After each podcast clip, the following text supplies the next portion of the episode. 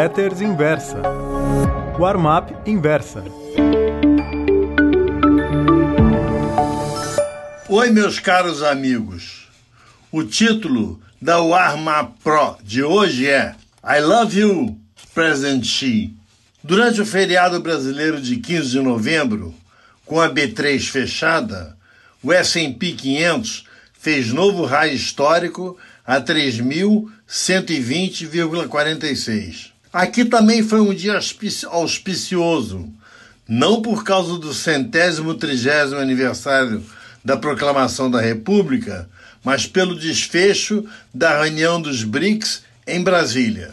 Durante o evento, o presidente Xi Jinping, além de propor um acordo comercial e tarifário com o Brasil, pôs 100 bilhões de dólares à nossa disposição, sendo 15% desse valor logo que o Brasil assine o tratado com Pequim. Alguns industriais brasileiros chiaram, disseram que não há como competir com os preços dos manufaturados chineses. Mas nosso setor de agronegócios, assim como de matérias-primas em geral, vibrou com a possibilidade de um incremento de nossas exportações para a China. Vale lembrar que a Reaganomics, da época em que os republicanos não eram protecionistas, quando, após, logo após ser eleito, o presidente Ronald Reagan reduziu as tarifas de importação nos Estados Unidos, de modo que a indústria americana fosse obrigada a ser internacionalmente competitiva.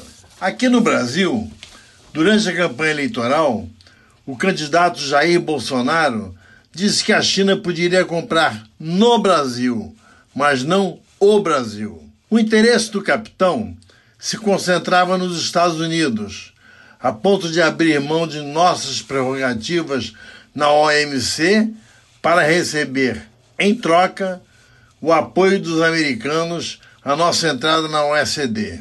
A rasteira típica de Donald Trump não se fez esperar. Preferiu indicar a Romênia e a Argentina, kirchnerista, kirchnerista, desculpe, em nosso lugar. Na Assembleia Geral da ONU, Bolsonaro, após um discurso totalmente a favor dos Estados Unidos, ainda mandou um I love you para Trump, que ignorou a bajulação. I think I know this guy from somewhere. É possível que Donald tenha comentado com um dos seus aspones. Semanas mais tarde, os americanos mantiveram o boicote à carne brasileira. Pois bem, parece que Bolsonaro está aprendendo a lição. A China é o maior investidor do mundo. Eles têm 3,12 trilhões de dólares aplicados em títulos do Tesouro Americano a taxas de juros reais negativas. Mas agora estão disseminando investimentos pelo mundo.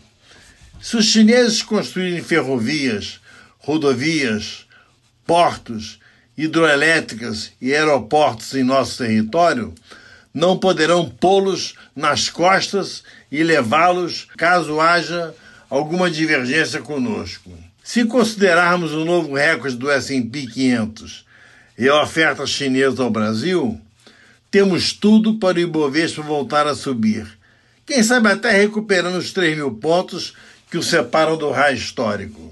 Se a B3, que fez a sua mínima do ano logo no dia 2 de janeiro, chegar ao final de dezembro nas máximas, 2020 poderá exibir uma nova e formidável perna do atual bull market.